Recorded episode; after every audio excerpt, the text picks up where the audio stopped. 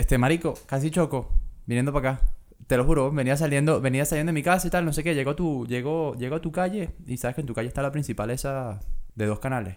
Vengo rodando, weón, y de repente, marico, viene un culo cruzando la calle y yo, verga. weón, cuando miro para adelante estoy en el otro canal y viene un camión para el otro lado y yo decía, marico, qué peligro. Este país, weón, te va a matar. Esa es la única vaina que, esa es la única vaina que te puede matar aquí. El peligro de Australia, por si no lo sabían, no son las serpientes o los tiburones, son las mujeres. Rueda la intro.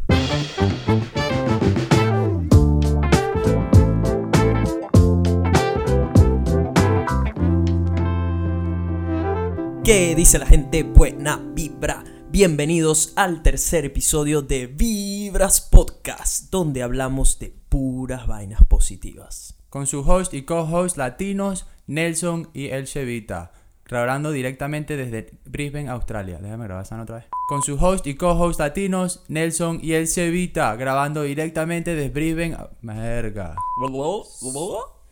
Coño, marico, qué fastidio sonando directamente desde Brisbane, Australia. Mañana estás ido, ¿no? Hermano superido. ¿Otra vez? Adivina dónde. Coño, Japoncito. Japón. Man, estoy súper emocionado. Japón ha sido un sueño desde hace años. De hecho, cuando estuve en Venezuela, resulta que tenía un primo que estaba viviendo en Japón y nos invitó un montón de veces a, la familia, tipo, vénganse, no sé qué, estaba viviendo en Tokio y por una u otra razón, en aquel entonces el país no estaba tan en la mierda y sí podíamos hacerlo, pero no recuerdo exactamente qué fue lo que sucedió, pero nunca se dio el viaje, total que él se mudó a Suiza y sí lo visitamos en Suiza, pero perdimos la oportunidad de ir a Japón y ahora la vida me dio otra oportunidad para ir. desde que estoy aquí con todo el mundo que hablo, porque Japón está en mi lista de primero. Lamentablemente yo, yo, a mí me cuesta un poquito más tomar la decisión de ir y comprar el pasaje, pero con todo el mundo los que hablo aquí, porque yo lo que quiero es ir a, a hacer un poquito de snowboard. Este, le pregunto a todo el mundo que ha ido y la respuesta sigue siendo la misma. Japón es increíble es fascinante, hermano. o sea, la cantidad de cosas que tienes para hacer, el tamaño de esa isla es increíble. O sea, uno dice que Japón puede ser pequeño, pero no, no, no. Es enorme. Que la cantidad de cosas que puedes hacer es de otro, otro nivel. Tú no te vas, no te vas en la época de invierno, o sea, si te vas mañana llegas un poquito en la, en la, en la primavera. Sí, al parecer va, va a estar un poquito caliente, que eso me tiene contento porque la verdad no me gusta mucho andar viajando con un montón de chaquetas, no sé qué, porque mi estilo de, viaje, como ya sabes, es backpacker, guerrero y con mis equipos de cámara, así que mientras menos peso pueda llevar en cuestiones de ropa y esto, muchísimo mejor. Me encanta el calor, detesto el frío, pero bueno, la verdad que muy emocionado con esto de Japón. Especialmente quiero tratar de ver si puedo escalar eh, Mount Fuji, que mm. es la montaña más alta de Japón. He estado viendo unos cuantos videos a ver si va a ser posible. He escuchado mucho de Mount Fuji. Creo que tardas un par de días hacerlo. No creo que tardas menos de eso. al parecer es un reto. Al parecer no, es duro, es duro. No, es tan fácil, pero si tengo la oportunidad de hacerlo, espérense un video de YouTube de Mount Fuji. ¿Te vas solito o no? Pues no, me voy con la persona que siempre viajo, la Pililina. Ah, la Pili. Hola, Pili. Pililina, si estás escuchando, un besote para ti. Uy, ustedes dos como que empezaron y nunca terminaron, ¿no? O sea... Pues sí, los que vienen siguiendo mis aventuras por Instagram, YouTube, etcétera, sabrán que Pili es mi amuleto de la buena suerte. Ha viajado conmigo ya a Europa. Bueno, ese viaje fue más yo viajando con ella, porque fue ella la que me dijo, mira, te animarías a venir a España, no sé qué. Fuimos a Madrid donde nos encontramos con sus hermanos. Tuve la oportunidad de ver a varios amigos de Venezuela porque si no lo saben, si hay alguna persona aquí que está escuchando que no sea de Venezuela, Madrid se ha convertido en la segunda Caracas del mundo. Todo el mundo. Absolutamente todos los venezolanos que conocemos están o en Madrid o en Miami. Es arrecho, con la cantidad de gente que terminó yéndose de Venezuela en los últimos dos años, terminaron la mayoría, la gran mayoría en Madrid bueno, gracias a España que también dio muchas facilidades. Bueno, y, que, también, que, también muchos venezolanos tienen la herencia europea. Y sí, pero no, por encima de eso, o sea, España, España como que un poquito eh, entendió la, la, situación difícil y, y, y, le dio posibilidades eh, legales a algunos venezolanos llegar para poder trabajar y un poquito de escape este, de la situación del país. O sea, aquí que agradecidos por eso, ¿no? Porque el gobierno como que abrió la puerta, al igual que Venezuela se las abrió hace, you know, hace cuatro décadas, como, o sea, llegaron mis abuelos desde España. Sí, porque Y no hay que llegaron- olvidar esa lección de historia que Eso, Venezuela que recibió. no lo olvide nunca, no, lo- que no se olvide nunca, hermano, porque Venezuela hoy en día necesitó la ayuda de, de España, igual que España necesitó la ayuda de, de- de- de Venezuela en aquel entonces, cuando muchos, muchos, muchos españoles llegaron a Venezuela queriendo trabajar y buscando mejor calidad de vida. Y Así no que- solo españoles, italianos, franceses, portugueses, de todo. La migración que tuvo Venezuela hace años fue grandísima porque era un país lleno de oportunidades. Lo que viene siendo ahorita, a mi parecer, Australia. Sin duda, sin duda, mucha, mucha similitud ahí eh, en cuanto a lo que se consigue uno llegando aquí fresco de otro país y queriendo trabajar, ¿no? Queriendo progresar. Sí, porque Bastante todo, cómico. todo está también en las ganas que tengas. Y creo que ser inmigrantes, me he dado cuenta, y esto lo dice mucho un- una de las personas que sigo, que quizás algunos en la audiencia lo conocen, que se llama Gary Vee, es un empresario hiper famoso del cual he sacado muchos tips para aplicar en mi vida diaria para alcanzar el éxito y hacer mis sueños realidad. Y es que el ser inmigrante aunque uno lo vea malo y te ponga en una posición mucho más complicada, te trae muchos más beneficios. Porque si lo llevamos a nuestro caso, el estar aquí en Australia nos ha dado muchas ventajas con respecto a la gente local, porque venimos con ese hambre, ¿sabes? Ese, ese, ese querer lograrlo acá, ese querer ser reconocido por lo que haces, esas ganas de dejar sobre todo a tu país en alto, que al- alguien que te conozca y sepa que eres de Venezuela diga, verga, los venezolanos le echan bola, marico. Porque los que he conocido trabajan duro, etcétera Y es, es algo que te lo da la inmigración, porque se te viene esa necesidad de, marico, necesito lograrlo. Cuando tienes una necesidad vas a encontrar la manera. Sin duda. Y lo cómico es también que yo estaba hablando esto con mi papá el otro día. O sea, nosotros somos inmigrantes, pero al mismo tiempo somos hijos de inmigrantes en Venezuela. Exactamente. O sea, que lo somos generaciones. ¿me entiendes? O sea, somos generaciones, generaciones que emigraron. Por más triste que sea, porque uno nunca quiso dejar su país. Uno no nació en Venezuela diciendo, ¿sabes qué? Me Yo, voy a- quiero ir". yo voy a crecer para irme. No, No. todo lo contrario. Este, pero sí, estábamos hablando de eso el otro día y decía, coño, generaciones, generaciones. O sea, es arrecho que mi papá nació en España, emigró cuando era joven, igual que sus papás, mis abuelos. Hicieron vida en Venezuela, consiguieron todas las posibilidades que quisieron y hoy en día sus hijos migraron a, migraron a Australia y sus nietos son australianos, nacidos en Australia. O sea, sí. eso te vuela la mente a unos niveles que tú dices, hermano, ¿en qué momento nosotros estando en Venezuela vamos a decir, ¿sabes qué? Mis sobrinos y ahijados y, y sobrinas y todo el mundo va a ser, van a ser australianos. Qué sea, vaina tan O loca. sea, ¿verdad? hoy en día yo me siento, yo me mundo. siento hoy en día, yo digo, ¿en qué momento yo estando en el colegio, porque todos mis hermanos fuimos al mismo colegio, o sea, ¿en qué momento dijimos nosotros, sabes qué? Vamos a terminar en Australia y mis sobrinos y mis sobrinas, mis ahijados, todos van a ser nacidos en Australia, o sea, son australianos, vaina hermano. tan loca. Ahorita que O sea, lo pones una así es locura, súper una locura, ¿no? una locura, una locura. A mí eso todavía no lo dijeron y, lo, y cada vez que lo pienso es como que, verga, qué bola. Algo que les puedo asegurar es que no perdemos nuestra identidad venezolana. Creo que eso es factor común de casi todos los que hemos inmigrado de Venezuela y es que te sientes por encima de lo que sea venezolano, así consigas nacionalidad en donde sea o residencia, lo que tú quieras, eres venezolano por encima de todo Sin duda. y orgulloso y lo digo en alto, de verdad que somos las personas más hechas para adelante del mundo entero. Si hay algo que nos define a los venezolanos es que estamos diseñados para pelar bola y salir adelante. Sin duda, yo creo que ese es el código genético nuestro, ¿no? Está Eh, de acuerdo, grabado estoy en el acuerdo. ADN. Hablando de esto un poquito, hablando un poquito de esto de, de, de, de hacer nueva vida en nuevos países, este, con esto vamos a tocar el tema de hoy que es un poquito de viajes, ¿no? O sea, Sí, los yo viajes creo que, que... entonces vamos a meternos con, con los viajes. Por cierto, ¿qué, ¿qué viajes has hecho tú desde que estás aquí en Australia? Mira, yo desde, desde que llegué aquí, eh, hace seis años, como lo hemos dicho antes, que hizo, hice Fiji, Tailandia, Indonesia y Nueva Zelanda. Uf, Nueva este- Zelanda, tengo demasiadas ganas de ir a Nueva Son Zelanda, países, hermano. todos países completamente distintos, bueno, excepto Indonesia y Tailandia, que se llevan mucho de la mano por ser países de- de- del sureste de, de Asia. Lo cómico es que se parecen demasiado a Venezuela, o sea, en el sentido de la Venezuela que dejamos nosotros, una Venezuela desordenada, caótica, donde nada funciona y que todo el mundo hace lo que le da la gana sin ningún tipo de, consecuencias.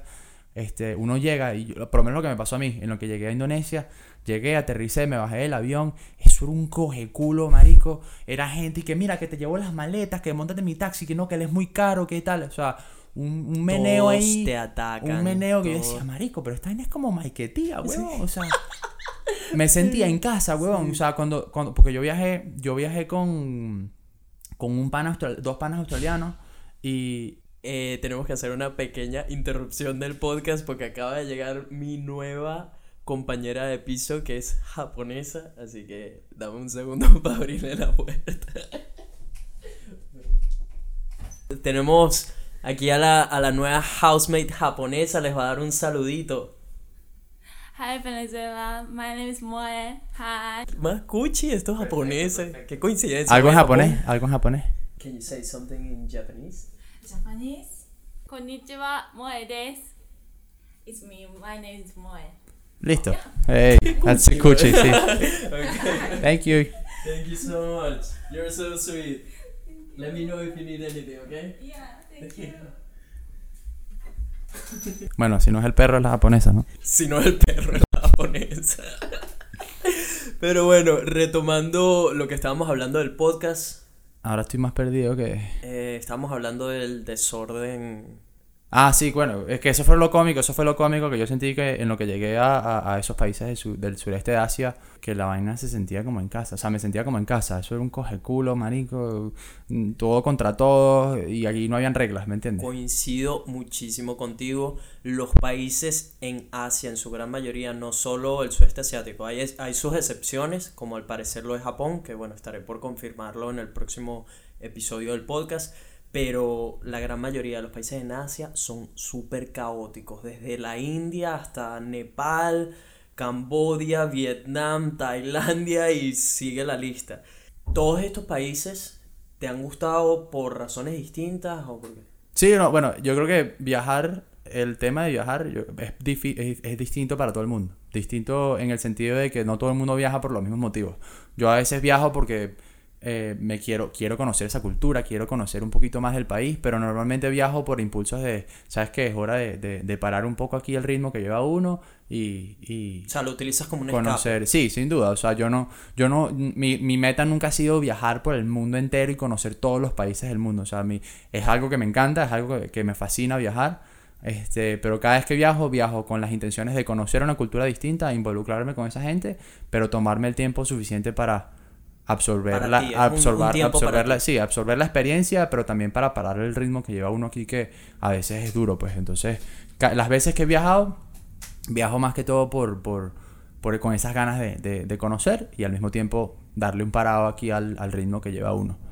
Definitivamente es bueno a veces dar una vuelta de 360 grados a la rutina porque te enfrascas en el día a día. Pues uno, uno de estos escapes con un viaje le viene muy bien al disco duro para resetearse. Seguro. Y bueno, por lo menos el viaje, el viaje que yo hice a, a, a Indo, Indonesia, este, fue de la nada. O sea, estaba un día trabajando en la tienda, llegó uno de los panas míos que trabajaba con, conmigo ese día y el chavo me dice, no, que quiero irme en dos semanas a, a Indonesia porque hay un surf increíble. Y yo, coño, me anoto y tal, no sé qué, ¿para dónde vamos?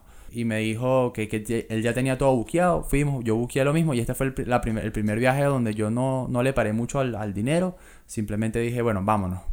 Este, y terminé quedándome en un lugar increíble en Uluwatu, que es el sur de la península. Uluwatu es probablemente mi lugar favorito en Bali. Para los que no, no lo saben, Bali es una isla en Indonesia reconocida mundialmente a nivel turístico, en especial por el surfing. Es uno de los mejores lugares en el mundo para ir a surfear y este, este sitio donde se estaba quedando Sebas, Uluwatu, es espectacular. Increíble. Fue de verdad que una experiencia espectacular.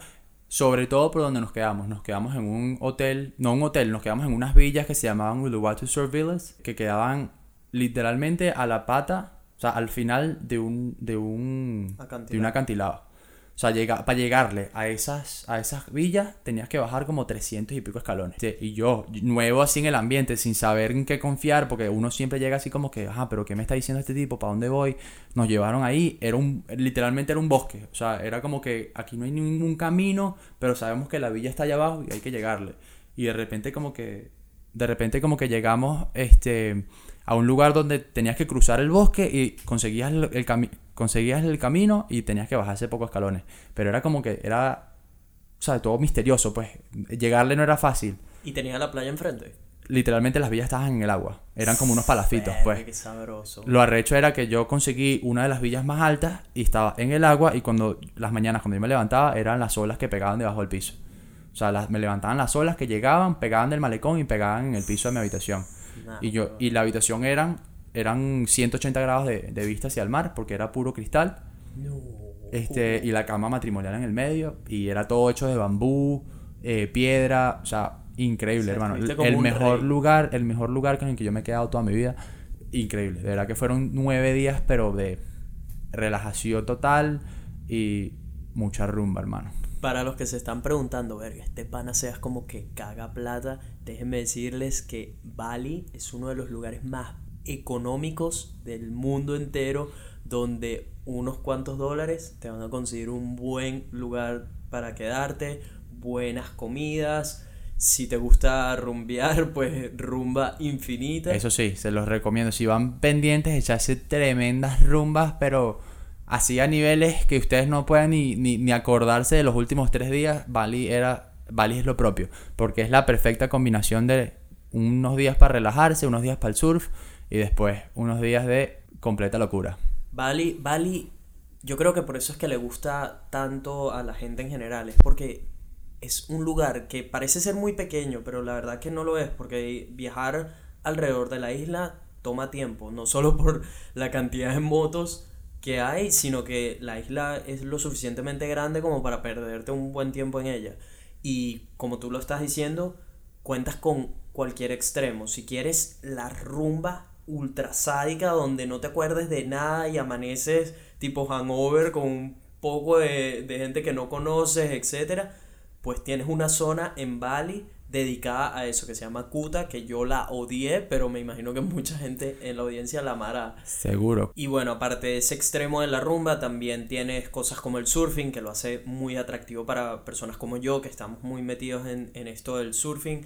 Tienes cascadas, tienes una cultura absolutamente distinta. Los templos, los templos es una cosa que me dejaron boquiabierto a donde iba, porque todo el mundo tenía un templo chiquitico ahí metido en el patio de su casa. Tienes los grandes que son más públicos para todo el mundo.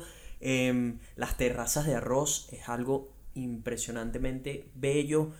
Como les digo, hay mucho que descubrir en Bali y si vas con tiempo suficiente, te puedes montar en botes e ir a islas vecinas que te vas a encontrar con cosas inclusive más sorprendentes aún. Eso es Indonesia por un lado y después tienen países como islitas como Fiji. Fuimos una alemana, un inglés, una canadiense, una española y yo. Ay, ahí me huele que coronaste en ese viaje. Fiji, fue- como te dije, fue un viaje súper interesante porque fue un viaje que no fue de, no fue de pareja y ahí todo el mundo terminó con alguien. Este, súper trancado. ahí. Fue súper trancado todo, pero lo, lo cómico fue que llegamos y como ese viaje sí fue un poquito de presupuesto, no teníamos mucho dinero en ese momento, terminamos en una isla increíble que se llama Mana Island, que está como a 45 minutos en bote del aeropuerto. Eh, y llegamos y es una de las pocas islas que con la- en las que puedes convivir con la, la gente de la aldea, o sea, gente... Verga, brutal. Exacto, eso fue lo increíble, ¿me entiendes? Fue es una de las pocas islas donde tu hostal está justamente al lado de una aldea. Y, y cuando digo aldea es un pueblito, ¿sabes? Súper humilde de puro fijiano. Se llaman así, fijianos. Y si no se llaman así, la cagué, pues, pero en mi opinión, en mi opinión se llaman así. Fijianos. ¿Cómo le dices, cómo le dices a un tipo de Fiji entonces? No entiendo. Fijeños. No, no Nah, ahí la cagaste también. Este, volviendo al punto, repito, llego a la isla y lo que hay es un galpón enorme, un edificio enorme, largo, con 20, 20 literas, pues. Eran 20 literas, eso era todo lo que había para dormir. Eran tres baños y 20 literas. O sea, era un gentío en un solo galpón. Un todos contra todos. Un todos contra todos, trancados. Ahí no podías dormir nunca porque tú te ibas a dormir a las 2 de la mañana, llegaba un tipo a las 4, o si te ibas a dormir a las 10, llegaban 500 personas a las 2 de la mañana. Ahí no era para dormir. Si querías, si querías hacer un trancadito discreto, podías hacerlo, pero el, que, el pana que estaba arriba en la litera se le iba a pasar burde mal. Así mismo, ahí en el, en el cuarto. Una vez- Cara de tabla. Cara de tabla, pero como te digo, o sea, era, era incómodo, no era lo más fácil. A y ver. después estaba la playa, que la playa era lo máximo. Háblanos de ese, esa, esa cartica que te jugaste en Fiji. Ver las playas, mira, como estas islas son, la mayoría son islas vírgenes, donde no hay mucha gente eh, en la que vive en las islas, entonces tienes muchos ángulos de la, ángulos de la playa donde no hay nadie y es súper aislado y, súper discreto todo. Entonces, bueno, la, la alemana y yo, que teníamos una relación así de, de- de- desde el principio, que, ay, que me río aquí, que me río allá. Jugueteo. Un jugueteo ahí raro, la chama y que me dice, la chama, yo le digo a la chama y que, bueno, ¿por qué no vamos a caminarnos y no, nos vacilamos la isla a pie? Así le dicen ahora. Caminar. Nos fuimos a caminar, nos fuimos a caminar y en lo que conseguimos así como que un ángulo, un- unas piedritas y una, una parte ahí de arena, la chama me dice, bueno, pero vamos a, vamos a, a- a tomar un poquito de sol aquí y ella misma tira la, la toalla. Ella misma tiró la toalla y yo dije, ah, bueno, ok. Facilito. Listo. Este, y esa, bueno, esa experiencia estuvo, estuvo buena porque, ¿sabes? Completamente solos. Al menos eso pensaba yo. Cuando a la media hora levanto la cabeza y veo dos tipitos en el bosque que moviéndose unas ramas todo- y yo digo, todo el porno en "Mierda, directo". marico, yo creo que estos panas nos grabaron sin duda y de repente cuando levanto la cabeza escuché y se fueron todos por el monte. Y yo dije, verga, bueno, si aparecemos en internet ya saben por qué después. Así que está- yo estoy en el teléfono de alguna persona con poca ropa. Ya saben, se meten en www.pornhub slash Sebas González y ahí les va a salir video. Terrible, terrible. Este, y bueno, en cuanto a los viajes que yo terminé, Nueva Zelanda yo creo que se lo recomiendo a todo el mundo que quiera hacer un viaje de hiking, esquí, snowboard, conocer paisajes increíbles. Es un país que no tiene, no tiene, no tiene comparación. Nueva Zelanda ha estado en mi lista por demasiado tiempo, man. De esos paisajes, esas montañas se ven increíbles. Y la verdad que estoy muy curioso, sobre todo por hacer lo que tú hiciste, que fue el bungee jump. ¿Qué tal estuvo esa experiencia? Yo creo que fue lo más cagante que yo he hecho en toda mi vida. Yo llegué valiente hasta el momento que me dijeron párate y colócate en, el, en la plataforma. Y lo primero que te dicen desde que te montas en el autobús, señores, si quieren saltar, no vean para abajo. Si no vean para abajo, no vean para abajo. Y fue lo primero que hice, fue lo primero que hice, fue, fue ver para abajo. Y en lo que vi para abajo eran 400 metros. Y yo ahí sí Huevona. todo se me subió para el cuello. Y, y- y el corazón, o sea, el nivel de, de, de, de lo acelerado que tenía el corazón no, no era normal. Y yo dije, bueno, no puedo ver para abajo más. Vi una vez, me cagué. Y en lo que el tipo dijo 1, 2, 3, yo lo que hice fue saltar. O sea, le entregué todo a Dios, bicho, y salté. Porque no hay otra forma. Si, si dudas, no saltas. Sí, ya una vez que estás en la plataforma no si dudas, no saltas. No puedes. Porque además cuesta, cuesta una vainita. Es ah, carísimo. es Pero caro. eso te lo regalaron, ¿no? A mí me lo regalaron. Carajo, Sí, eso me lo regalaron. eh, Fue un regalo increíble. eh, y yo creo que va a ser un recuerdo para toda la vida. No sé si notaron cómo asentó que fue un regalo increíble, no sé qué, porque se lo regaló su exnovia, por si nos está escuchando. Sí, señor. regalito. Pero, pero sí, no, la verdad que eso ha estado en mi lista desde hace tiempo. ¿Lo compararías? ¿Tú, tú has hecho skydiving? No, no. Todo el mundo dice que, que, que skydiving sigue siendo más duro, pero no lo sé. A lo mejor el día que lo haga te lo puedo decir. Oye, yo creo que son cosas distintas. Yo sí hice skydiving, lo hice aquí en Australia. Estoy desesperado, bro, por sacar esa licencia. No veo la hora de estar haciendo videos de YouTube lanzándome yo solo de un avión. Marico, qué. Eso qué- sí. Bienvenidos a Nelf Life. Ah, pero tú quieres saltar solo. Yo quiero saltar solo. la claro. demencia, pues. lo quiero llevar al siguiente nivel. Lo hice el año pasado. Lo hice con Pili y otra amiga Ah, ¿verdad que tú española. saltaste? Sí. Sí, y marico, la adrenalina es muy arrecho, pero sigue siendo distinto a lo del bungee, yo. Sí. o sea, O sea, el día, que, el, día que tú hagas, el día que tú hagas el bungee y el día que yo haga el skydive, podemos sentarnos, podemos de podcast, sentarnos sí. aquí a discutir qué, qué, qué fue lo que te cagó más, pero para mí, o sea, yo nunca había estado tan cagado. Marico, yo pensé que iba a estar cagado antes de, de saltar, pero había esperado ese momento por tanto tiempo en mi vida que cuando llegué ahí lo único que estaba era, ¿sabes? No, no veía la hora de que sucediera. Impaciente. y la amiga mía estaban un, un poquito ya cagadas, les estaba metiendo, les estaba, les estaba entrando la presión, no sé qué. Marico, yo estaba que no lo podía creer. Yo decía, Marico, no puede ser, va a pasar ahorita, ya, ya quiero estar en el avión, no sé qué. Total, que me tocó un tipo super pana y era como el cabecilla de los que se iban a lanzar con nosotros. el tipo vio que yo estaba súper emocionado, marico, el bicho me dice, agárrate y tal. Y el bicho abrió la puerta del avión, marico, y me dejó guindado ahí. O sea, mientras vas subiendo el avión, que llegas a 14.000 pies, si no me equivoco, marico, los bichos abrieron esa puerta y el tipo me sentó ahí a que disfrutara un ratico de la vista, no sé Ah, qué. increíble. Hermano, tú puedes creer que no me llegó el miedo. Yo estaba era así, de, tipo, ¿cuándo? Dime, ya, listo, nos lanzamos, ya, estoy listo. Hermano, muy, muy arrecha la experiencia, la verdad. Pocas cosas se pueden comparar con la adrenalina y el feeling que tienes cuando estás en una caída libre de un avión, así que 100% recomendado a cualquier persona que esté interesada en hacerlo. Experiencias, tú has viajado mucho más. Yo creo que tú le dedicaste mucho de tu tiempo y de tu dinero a, a recorrer un poquito más el mundo. Pues sí, desde que estoy aquí, la gente que me sigue en las redes sociales, inclusive la gente que me conoce, sabe que estoy buscando dedicarme a esto de viajar, que sea mi estilo de vida. Y pues poco a poco lo he, lo he ido consiguiendo hasta el punto que he conseguido inclusive que me contraten para crear contenido viajando, que eso ya fue como un mierda, qué bolas. Eso fue a En Tasmania, cuestión ¿no? de- en cuestión de dos años, pasó recientemente eh, fue a Tasmania, una compañía que se llama Storyboard. Me contrataron para ir a crear contenido con ellos. La verdad que una experiencia única porque las dos personas con las que viajé fueron a uno. Los tipos de verdad súper relajados, panas, creadores de contenido también, echados para adelante, con sueños grandes, que al final viene siendo la gente de la que me quiero rodear. Y todo lo que vivimos en Tasmania, pues fue increíble, como seguramente lo han visto algunas personas de la audiencia en mis videos de YouTube.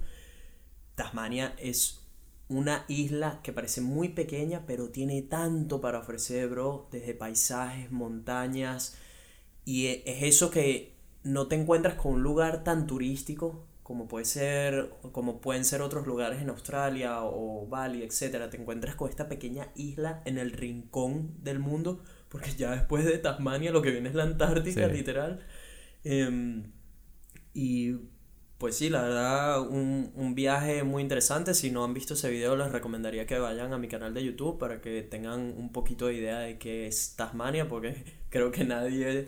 No, Tasmania, Tasmania es parte de Australia, ¿no? Para la gente que no sabe, es una islita que está pegada al sur de Australia y fría, huevón. Es helada, eso sí, eso fue un reto porque creo que no había estado en un lugar tan frío, man. Fue un reto. Estuvimos durmiendo en una campervan donde por supuesto el frío traspasa la carpa. Tienes que dormir con tres pantalones, no sé cuántas chaquetas, gorrito, guantes, el sleeping bag. Y pero pero sí te digo, valió muchísimo la pena y es otra experiencia de vida que se suma. Por cierto, que el video está muy bueno. Para la gente que tenga un poquito de, interesado, de interés en viajar a Tasmania, vacílense el video de Nelson, que, que de verdad tiene unos, unos lugares que valen la pena visitar. Gracias por ese blog. Tranquilo, Marico, ese es mi hermano. cuando no. quieras. Pero bueno, sí, aparte de Tasmania, he tenido la oportunidad de hacer un road trip por el- la costa noreste de Australia, que es espectacular. Muy recomendada, gente, si nos están escuchando de aquí a Australia.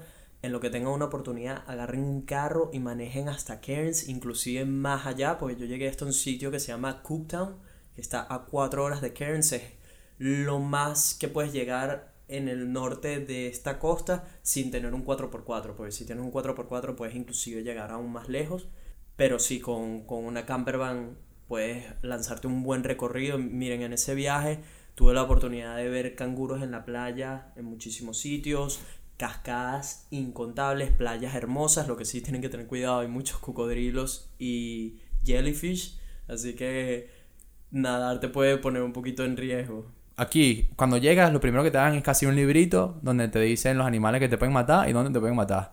El libro tiene como 500 páginas. Este. es arrecho, es Eh, arrecho eh, como la gente viaja aquí. eso, no incluye a las mujeres. Y cierto. las mujeres, exacto, las mujeres son la primera aquí en la lista.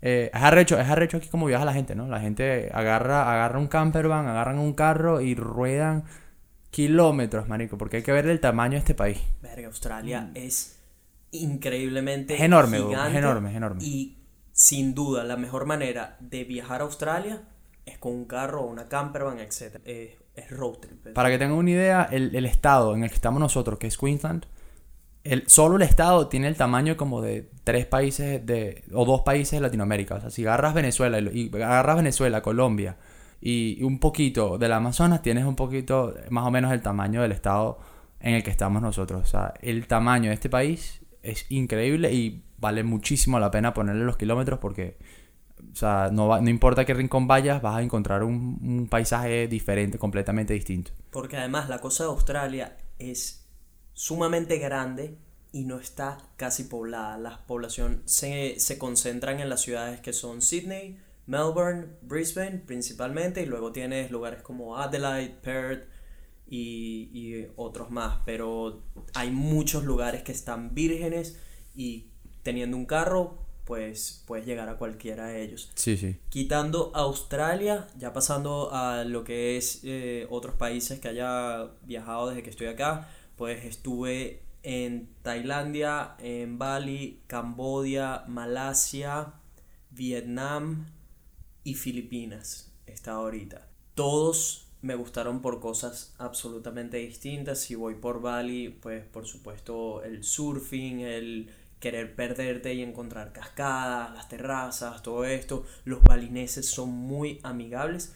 Eso sí, dependiendo de la zona en la que estés en Bali, te van a tratar de vender cosas. Ah, es marico, te todo van el a camino. insistir y, y van a joder la paciencia hasta que les compres algo. Uno viene ya un poco más preparado porque en Venezuela, por supuesto, eso pasa también en las playas, etcétera. Probablemente es más un choque para gente europea, diría yo. Sí, sí. Ah, para, a, mí no me, nunca, a mí nunca me molestó, porque sencillamente con decirle no gracias, la claro, gente porque, ya no... porque ya nosotros venimos con un entrenamiento por eso te digo, o sea, a mí nunca me molestó no, como no que lo, ya, no o lo sea, vas a conseguir. Cuando de aquí no te repente volteaba y a una japonesita, marico, los bichos le estaban Ya le vendiendo están como cinco plata. vainas, ¿sabes? Sí, sí. Entonces, eh, si, ya, si ya vienes de un país donde te encuentras con ese tipo de cosas, por supuesto, es simplemente saber decir que no de una manera respetuosa, porque también vi gente que trataba mal a la persona que le estaba vendiendo y en ocasiones se pueden poner a la defensiva también Sí. y se puede tornar en una situación que no es lo que estás buscando Sí, cuando sí, estás viajando, ¿me? Claro. Em, pero sí, entonces tienes Vietnam, que es un país, hermano, me encantó. Me encantó hasta un punto que pensé que podía ser uno de mi país favorito porque hay muchísimo para recorrer, en especial con, con esto de las motos. Es muy popular llegar y comprar una moto y ponerte a recorrer, no sé qué. Em, la comida, increíble. La comida vietnamita es muy buena. Es un país grande. Ese lo recorrí de punta a punta. Y, marico, hay que verle la cara porque cada vez que agarras un autobús pueden ser como 8 horas, de ahí 12 horas más al siguiente punto y así va. Entonces luego Cambodia me encantó. Pensé que me iba a encantar más por los templos, que es lo que la gente ha escuchado de Cambodia. Es el Angkor Wat, que es una de las maravillas del mundo y todo esto. Sin duda es el templo que más me ha impresionado en persona es asombroso. De verdad que no, no hay palabras para comparar ese templo con los otros que he visto en los otros lugares de Asia. Ahí es donde casi te llevan preso. Ahí es donde casi me llevan preso por andar volando mi dron, correcto. Así que si van, no pueden volar el dron. Yo me imaginaba que no se podía, pero como no vi ningún letrero ni nada, decidí tomar el riesgo y al final me cayó la seguridad encima que este, les hablo claro, estaba cagado. Dije, marico, aquí lo menos que va a pasar es que se lleven el dron y que me dejen, me dejen caminar por ahí. Lo peor que puede pasar es que me lleven preso y se lleven el dron. Entonces, al final, con tan buena suerte, ¿sabes? Hablando con él y explicándole que no había visto el letrero y resulta que en la entrada para ir al templo tienen una letrica mínima, bro, de esas de contrato que dice no drones. Pues no lo había, honestamente no lo había leído decidí correr el riesgo sin preguntar, porque a veces es mejor simplemente pedir disculpas. Pero sí, bueno, al final, mucha suerte, no pasó nada y tengo el videíto de 10 segundos antes de que me agarraran. Ah, 10 coño. segundos, eso fue lo que tardaron en Eso fue todo, marico, 10 segundos. Los bichos fueron, actuaron ahí mismo, porque la verdad que hay mucha seguridad alrededor de, del templo. Bueno, si es una de las maravillas del mundo, marico, te podrías Sí, imaginar. Era lo menos que podías esperar. Luego, ahí mismo en Cambodia tienes unas islas que se llaman Korong. Son, sin duda, las... Bueno, ya no, ya no son mis islas favoritas, porque ahí es donde entra Filipinas, pero son de las islas más bellas que he visto en el sudeste asiático, impecables y nada turísticas. Marico, la cantidad de turistas que va a Korong es mínima, entonces te deja disfrutar de todavía ese lado salvaje, no sé qué, donde todavía se mantiene al natural, pero al mismo tiempo compartes con gente de todas partes del mundo, sus pequeños negocios en la isla grande, en la isla pequeña es un poco más quiet, está la verdad que Corón y muy poca gente sabe de esas islas, no te enteras sino hasta que estás allá y hablas con, con varias personas que han estado un buen tiempo en Camboya, así fue que me enteré de que existían, me la recomendaron tanto que dije, tengo que ir. Pero desde fuera de Camboya no tenía ni idea de que estas islas existían. Ahí es donde entra Filipinas. Filipinas pasó a ser sin duda el, mi top en la lista de playas, bro. O sea, no me había encontrado con playas con agua tan clarita. De, de- porque obviamente cuando vienes de Venezuela tienes como estándar los roques. Ahí, bueno, el. Caribe, el Caribe, a mí que nadie me lo compare. No tiene padrote, a mí ¿sabes? el Caribe que nadie me lo compare. Entonces, cuando tienes estándares como los roques y esto, esperas mucho de una playa. Me explico, agua, eh, agua de buena temperatura, Cristalina. transparente, donde hayan tortugas, delfines, todas estas vainas soñadas, me explico. Y eso fue lo que me encontré en Filipinas. Sobre todo que sean limpias, porque el peo que tiene Asia, y que seguramente te diste cuenta cuando fuiste a Bali, es que Sucio. está hiper sucio, me esa es, esa es la cruda verdad. Porque si uno ve fotos, ves videos y todo esto, y Bali es el paraíso, eso es lo que te vende Instagram, eso es lo que vende YouTube. Inclusive si van a mis videos, pues yo no, no quiero tocar mucho ese tema porque trato de brindar lo positivo de cada sitio al que voy, porque lo negativo siempre va a estar ahí y va a haber gente que lo va a promover, prefiero promover la parte positiva. Bueno, pero que no quita que la gente que vaya, coño, póngase un granito de arena. Si eres un Claro. turista viejo, o sea, recoge tu mierda. 100%, 100%. Lo, o sea, a donde sea que vayan, asegúrense de dejar una huella positiva. Esa es la manera en la que veo yo. Trátalo como si fuera tu país, como si fuera tu casa y, y por supuesto, cuídalo, eso es todo. Exacto. Pero al parecer la gente por Asia, porque no es tanto los turistas, sino los Los locales, locales, sí. no tienen mucho esa, esa cultura, entonces los lugares se han deteriorado un poco más con el transcurso de los años. Pero Filipinas, si no vas a los lugares que son los más conocidos como el Nido y todo esto, que es donde ves a todo el mundo, te pierdes un poco más porque isla, eh, Filipinas tiene más de 7000 islas, marico. O sea, hay islas ahí que Sí. gente todavía ni ha descubierto y son hiper naturales. Me encontré con lugares donde éramos los únicos turistas y los locales, marico, los locales nos veían como ¿quiénes son estos tipos, weón? ¿Quiénes son estos aliens? ¿De dónde salieron? ¿Y dónde estaban durmiendo? O sea, como Pues- si, si llegaste así de, la- de, de lo más random a islas donde los turistas no llegan. normalmente tienen lugares para quedarse, hoteles, Ok. cosas así, porque, porque gente local viaja Sí, sí, también. sí. Pero no están acostumbrados a ver, Ah. a, a ver turistas, me explico, gente de otros países. Entonces, cuando llegan, ya la gente te trata, te trata súper bien, nadie mejor. está tratando de venderte nada. Todo el mundo está empeñado en que disfrutes la isla para que se corra la voz y venga más gente.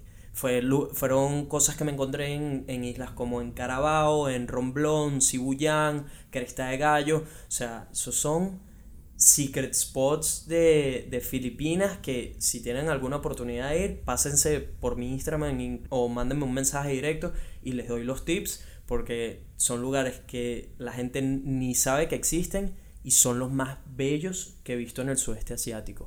Coño, ¿sabes que en Fiji a mí me pasó algo muy similar? Yo, yo aterricé en esta isla, pero lo que me gustó de esta isla es que en la segunda noche llegaron los locales y nos dijeron, mira, si no tienen plan hoy, vamos a hacer uno de nuestros rituales aquí en la, aquí en la comunidad. Y yo, verga, qué arrecho y no sé qué. A mí no me habían comentado nada de estos rituales, no me habían comentado nada de lo que hacían. Llegamos, estaban, estaba como que toda la aldea sentada en un círculo y nos sientan a nosotros uno al lado del otro. Este, y, llega, llega uno de los, uno de los líderes de la aldea y empieza a hablar, ¿no? Empieza a hablar, pero todo lo más poético, porque hablan, hablan, habla- por cierto, ellos hablan inglés, tienen su idioma, pero ellos hablan inglés. Eh, entonces estaban hablando inglés por nosotros y nos estaban explicando un poquito lo que íbamos a hacer. Resulta que este era el ritual de lo que llaman ellos el kava. El kava es una, una raíz que ellos crecen en todas las islas de Fiji y que la secan, la, la fermentan y eh, queda hecho como un polvo. Y ese polvo lo mezclan con agua y se lo van rotando en un, en un bol así de, como de cerámica. Resulta que este, esta, esta, esta raíz, cuando se fermenta, tiene un efecto muy similar a la de la marihuana, este, pero eh, te la tomas, no, no te la fumas ni nada, sino que el agua, el agua, por cierto, que queda como un barro, no es nada fácil tomarte esa verga porque O sea, es es agua sucia, weón, agua sucia y es espesa. Este, y nada, el tipo como que habla y tal, y yo sí, mi mente como que mierda, marico, ¿dónde estoy? O sea, ya te drogaron. No, no, bueno, en, po- en pocas palabras sí. O sea, la vaina más peligrosa del mundo, pero la gente. La gente buena vibra, pues. Una droga fijiana. Sí, tal cual, tal cual, weón. O sea, entonces me llega, me llega mil bol y como que le meto, le meto así el buche. Y yo digo, mierda, weón, qué vaina tan difícil de tomar. Bueno, pero ya, ya pasó, porque te mandan a tomarte el bol entero. Ah, no hay vuelta No hay atrás. vuelta atrás. O sea, tienes que. eso es lo- Fondo es blanco. Fondo blanco del bol. Y yo lo paso y yo, mierda, ok. Marico, a mí se me, se me durmieron hasta los dientes. Así mismo. La lengua, los labios, los cachetes, todo estaba dormido. Todo, todo. Empiezas a balbucear y todo. O sea, empiezas a hablar. Yo pensé que todo había terminado. Eran tres rondas, weón. Tres rondas de esos boles. O sea, pero te noquearon Marico, terminas en una voladera, pero que ni te enteras, pues. O sea, una vaina que yo decía, weón, que vaina tan peligrosa. Estamos en una aldea donde nadie sabe que estamos aquí metidos, un poco de turistas, weón. Y con ese bol dándole y dándole, pero es el efecto, es un efecto muy similar al de la marihuana, porque la marihuana te pone así como que eh, te relaja, pues. Por si acaso el papá y la mamá se están escuchando, no es que se haya fumado marihuana. No, No. este. Pero sí, el, el bol como que te relaja y te pone así todo como que eh, te, te pone todo tonto y, y te pone a balbucear, pues. Pero lo interesante fue como que el, el- la, la ceremonia que hicieron y que nos, nos tuvieron, tuvieron el, el, nuevo- el bonito detalle de, de involucrarnos, pues. Cosas que no puedes vivir a menos de que viajes. Seguro. Que- Eso que- es una de las experiencias más grandes que uno, uno puede tener. O sea, esa- ese tipo de cosas, pues. De verdad, verga, suena, suena brutal eso de que te droguen Sí. locales. Todo salió bien, yo me- al día siguiente me levanté, todo perfecto, no había pasado, no había pasado nada. La gente buena, buena, buena vibra. Ahorita, aprovechando que estamos tocando este tema de viajar, hay una cosa que quisiera tocar y es que eso lo entendí en Tailandia. Y es que siempre es bueno hacer un poquito de, de research o investigar un poquito de las cosas que haces en un país, porque en Tailandia, por ejemplo, es súper popular esto de montar elefantes, ¿no? Y contando mi experiencia con eso, es que toda mi vida había querido montar un elefante. Marico, eso estaba en el bucket list. Y en, de entre las primeras cosas, montar un elefante. Siempre me preguntaba, ¿qué coño se sentirá montar un, un animal tan grande? No sé qué. Resulta que eh, aquí en Australia, hablando con gente desde hindús hasta gente inclusive tailandeses, australianos, no sé qué, los que habían viajado a Tailandia me dijeron, Marico, tienes que montar un elefante. O sea, reafirmando el hecho de que tenía que hacerlo y, y que era brutal, que es una experiencia única, no sé qué. Y yo decía, Marico, ya, ya cuando llegue a Tailandia quiero hacerlo y tal, no sé qué. Resulta que a medida que se está acercando la fecha a la que voy a Tailandia y estoy ya viajando por el sudeste asiático, eh, discuto esto con varios viajeros y varios me habían comentado de tipo, coño marico, no, no lo hagas y tal, porque el problema era que tenía estas, estas dos visiones, o hazlo, o gente que decía, marico, los animales, que no sé qué, ¿sabes? Súper protectores de los animales hasta, hasta ese punto de ni los veas, déjalos, no sé qué, tranquilo, que, pero no, no les ni una banana, que no sé qué. Entonces, ¿sabes? Es como, marico, yo no soy un extremo, no quiero herir a un animal, no quiero hacer algo que le haga daño a un animal, pero tampoco estoy en un punto de que si veo un animal ahí, no sé qué, y me parece interesante y me puedo acercar a él, más o menos tratar de conectar con él, pues, marico, lo voy a hacer. Si sé que no le estoy haciendo daño ni nada, lo voy a hacer, ¿sabes? Em, Total que hablando con toda la gente había muchos, muchos puntos de vista con esto de los elefantes. Me puse a hacer un poquito más de research. Luego hablé con, con personas que estaban un poco más instruidas en, en este tema. Y resulta que esto de montar a los elefantes tiene un, tiene un fondo bastante oscuro. Donde los elefantes son muy maltratados y abusados para ser capaces de montar un humano. Entonces, marico, ahí entró la vaina de, obviamente, no lo voy a hacer, no voy a montar un elefante, me encantaría ver un elefante, ahí fue cuando di con esto de los santuarios, que tienen que investigarlos muy bien, porque muchos dicen ser santuarios y tratan a los elefantes en la mierda, los tienen ahí como esclavos, no sé qué, pero conseguí un sitio que se llama Dumbo Elephant Spa, que es un santuario donde son elefantes rescatados que estuvieron en circos, que estuvieron los, los estuvieron usando para montar, para cargar cosas, etc. Y pues los compran, los tienen en un terreno bastante amplio y básicamente se hacen cargo de los elefantes sin montarlos ni nada de esto. Y la manera en la que pueden mantener esto con soporte financiero es a través de los turistas, siendo el, el haciendo que el turista pague para pasar el día con el elefante, donde simplemente la meta es conectarte con él, que era lo que yo quería. Eh, te dejan darle de comer al elefante, los bañas en barro, que es algo súper bueno para la piel del elefante, luego pasas al río, le tiras agua, no sé qué Pasas todo el día con el elefante y de verdad una de las experiencias más bonitas que he tenido en mi vida, se las hiper recomiendo. Yo quedé enamorado de los elefantes, que animales tan inteligentes y bondadosos y al mismo tiempo gigantes. De verdad que es, algo muy impresionante y bonito a la vez. Pero me di cuenta que el problema es que el turista no, no sabe, el turista no, no tiene esta información de que Mira, el elefante, para que sea capaz de llevarte, tiene el lomo. Lo tienen que maltratar. Marico, le tienen que sacar la mierda. Y cuando les digo esto, es que los agarran desde pequeños, los separan de, de la mamá y todo esto, le caen a golpes, los amarran, los dejan pasando hambre por varios días. Y de esta manera es que le rompen el espíritu al elefante para, después, para que después el elefante hagan todo lo que les pide. Entonces, eh, es simplemente eso de que eh, en especial con, animales, me explico, porque hay muchos lugares donde es atractivo lo de los animales, como puede ser los canguros en Australia, los elefantes en Tailandia, las mantarrayas en Bali, etc. Instruyense un poco de, de qué conlleva esa actividad y de si están o no haciéndole daño al, al animal, porque si es una actividad que contribuye a que el animal pase por un mal rato o lo que sea, es preferible que el turista no ponga el dinero ahí, porque ¿cuál es la única solución de esto? El, turista. Donde acabar con la montada de elefante depende de dónde el turista ponga su dinero, porque si el turista quiere montar elefantes y ahí es donde hay dinero, los locales van a tener mm. todos elefantes para montar. Si el turista quiere ver al elefante metido en un santuario donde le da de comer y esto, ¿sabes? Donde el, el elefante lo que es es mal criado, el dinero se da todo para allá y la gente que tiene elefantes para montar va a decir, bueno, ya va, esta vaina no me está dando dinero, voy a abrir un santuario y se hacen cargo de los elefantes. Entonces, es eso, es ser un, turista, ¿sabes? Consciente. Eso, es, me gustaría que la gente que nos está escuchando se lleve eso, sean un poco más conscientes desde el trato de animales hasta lo, lo que corresponde a, a tu basura, la huella que estás dejando cuando viajas. Sean, traten de ser lo más ecológicos posibles. Y mm, pues eso, lo que hemos discutido durante todo el podcast, hay, hay distintas maneras de viajar.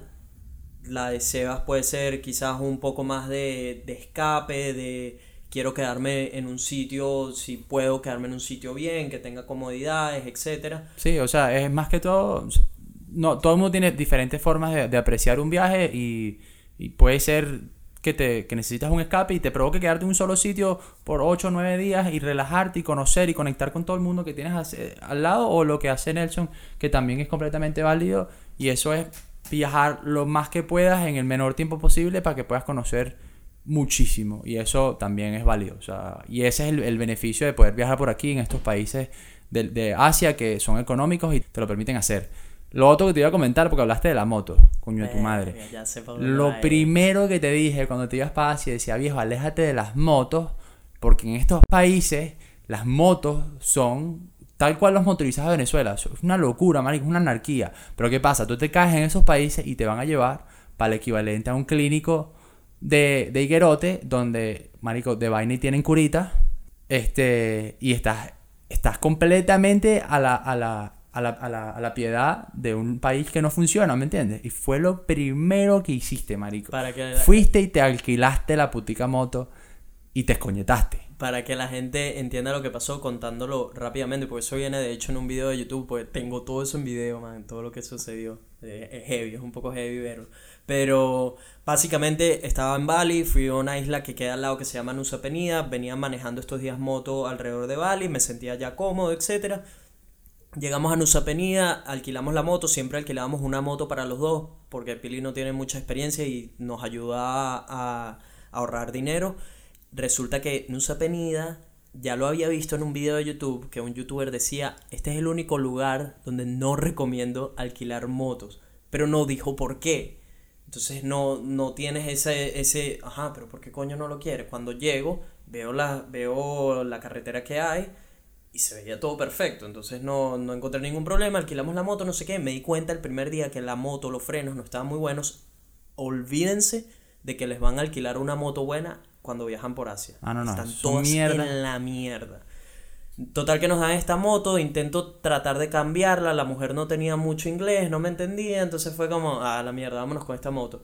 Y resulta que en Nusa Penida, cada vez que estás llegando a los, a los lugares que, que son famosos en la isla, la carretera está vuelta a mierda, bro. Pero que, o sea, que tienes que ir con mucho cuidado. Íbamos dos en la moto, me di cuenta que estábamos subiendo una montaña y le dije, le dije a Pilito, verga, no sé cómo vamos a hacer cuando nos toque bajar, porque los frenos de la moto estaban en la mierda y era súper empinado. Dicho y hecho, cuando empezamos a bajar, marico, yo venía con mucho cuidado, pero llegó un punto donde había un montón de piedritas en el camino, la moto en lo que en medio las tocó, nos fuimos, marico, de culo, con tan buena suerte que no venía muy rápido, porque lo que había adelante era un barranco, o sea, la moto quedó en una orilla que con tan buena suerte no la perdimos, bueno, las hubiesen cobrado, y lo mejor de todo fue que Pili aterrizó encima mío, o sea, me utilizó de colchón, a ella no le pasó nada, que fue lo que más me preocupaba en ese momento. Cuando estamos en el piso le dije, no te muevas, no sé qué, estoy chequeando más o menos todo. Marico, me di cuenta que me podía mover, todo esto, me levanto, pensé que no me había pasado mucho. Marico, en lo que veo la cara de Pili, casi se pone a llorar cuando me vio la espalda, weón. Estaba vuelta mierda, sobre todo, sobre todo la espalda, fue, fue quemada limpia con asfalto, weón. Ah, también ten- tenías una camiseta. Tenía una franelilla, eso sí, olvídense también de cascos, no tiene la opción Ah, esa fue la otra. Porque el carajo monta un videito con la moto y sin casco, weón. O sea, el coño de su madre. Porque mira que se lo dije. Yo le decía, marico, pero ten dos dedos de frente. No. No, marico, soy yo contra el mundo. Marico, Pues qué sí, testarudo, weón, eh, qué terco. pues- Que me escuche tu mamá. Que me escuche tu mamá, marico, porque te lo dije. Y te lo dije como 500 veces, marico. No agarres las motos, no agarres las motos. Honestamente, yo soy muy responsable con lo de la moto, voy con mucho cuidado, etcétera, pero en lugares como Asia, verga, Pero es que no eres tú. Tú puedes que- tener, tú puedes no tener eres- experiencia. no eres tú puedes tener, eh. puedes tener experiencia con la moto. La tenía yo y aun- inclusive no la agarré. Pues yo también aquí los primeros tres años manejé pura motico. O sea, yo era un huevo pelado con la moto. Pero el problema es allá las, las reglas, marico. O sea, allá es todo contra No hay todo. reglas, no hay reglas. Es como, es como estar en Caracas con los motorizados. Ellos dominan, dominan todo. Pero al mismo tiempo tienes a personas en carros que también les sabe a verga. O sea, yo vi como gente tumbaba gente de la moto y la gente ni se paraba. Les Sí, sabía completamente a culo. Y, y es inclusive más caótico aún, porque en Asia, sobre todo países como Vietnam, marico, jamás en mi vida había visto tantas motos. Yo pensando, no, en Caracas hay más negativo, señores, Vietnam es una vaina que parecen hormigas, man. Y en Vietnam hay tuk-tuks. En Vietnam hay tuk-tuks. No, mentira. En Cambodia hay tuk-tuks. En Filipinas también hay unos tuk-tuks. Tuk-tuks es una versión moto con techo, weón. Una versión de moto, eh, carretilla, no sé. Esa es sí. la vaina más prehistórica que tienen esos carajos. Sí, pero sí, lo utilizan. En, en la India también lo usan. Lo usan por espacio. Exactamente, sí. Porque Y- en y- un tuk-tuk en, en- o sea, en un tuk-tuk entran como que cuatro personas, Cuatro cinco personas, personas. Lo que necesitas es una moto y diseñarle la vaina al tuk-tuk y ¿no? le sacan dinero a esa vaina. Eh, pero sí, en, en resumen, me gustaría es que se llevaran que viajar no es como lo pinta Instagram, es que involucra ciertas cosas, muchas veces van a pasar cosas que no te van a gustar, que se van a salir de tu control, como pueden ser el accidente que tuve en moto, en Filipinas también me robaron dinero en un hostal, me robaron todo el dinero que tenía para mi viaje, tuve que utilizar ahorros para terminar el viaje, o sea, hay cosas que te van a tratar de tumbar el ánimo, pero está en ti cómo las afrontas, en tu actitud. Así que cuando viajen, esperen que les pasen tanto cosas buenas como cosas malas. Y si le- la que sea que, que vengan, marico, ábranle las puertas, porque al final se convierte en una experiencia de vida y aprendes de ella. Exactamente. Bueno, como todo, todo viaje vale la pena. Así que si están dudando ahí si viajo o no, háganle. Viajen. Y, y, cuando, y cuando decimos viajar, no solo nos referimos a, a viajar a, a otro país. Viajar puede ser viajar a, una hora de tu casa, agarrar un, montarte en un carro e ir eh, una hora a descubrir una playa nueva, buscar una cascada, escalar una montaña o simplemente inclusive una ciudad, dependiendo de cuál es tu gusto. Hay gustos para, para todos. No tiene que ser ni siquiera un carro, puede ser un autobús o puede ser un pana tuyo que tenga el carro. O sea, siempre siempre hay una manera de hacer un escape y eso es lo que queremos que hagan porque esos escapes al final son buenos para resetearte. Si te gusta viajar, lo vas a descubrir haciendo esas pequeñas aventuras y nunca sabes las personas a las que puedes conocer. Ahorita Sebas y yo tenemos amigos regados por todas partes En, todas partes, en, las todas, en todas partes. Y eso es lindo porque un día te provoca viajar a ese país particular y tú sabes que, bueno, listo, le va a echar un ring a este pana y este pana te recibe. Eso es muy lindo también y eso es lo que yo me llevo de todos mis viajes. Por lo menos no puedo decir que conozco una barbaridad de lugares, pero los lugares que los conozco los conozco muy bien. Bueno, yo creo que lo recogemos. Yo creo que ya es hora. Tenemos rato ya hablando pura paja. otra vez. Esto, bueno, espere- esperemos, esperamos que, que haya sido productivo hoy. Yo creo que les gustó. Yo creo que estuvo bueno. Marico, este, este me gustó, te hablo claro, me gustó porque como que fluyó muy bien todo lo de los viajes. Si tienen alguna pregunta, por cierto, en cuanto a los lugares que mencionamos o algo que se nos haya pasado, que les gustaría que hablemos otra vez, porque de verdad que viajes nos podemos extender un montón de podcasts, hay muchísimos temas que tocar ahí. Ya saben que nos pueden seguir a nuestras redes sociales, arroba Nelfelife y arroba elchevita. Los esperamos la semana que viene con uno nuevo. Cualquier cosa que quieren que hablemos, nos tiran un mensajito. No olviden dejarnos un review para impulsar el podcast. La verdad que eso nos ayudaría muchísimo. Así que buenas vibras para todo el mundo. Chao.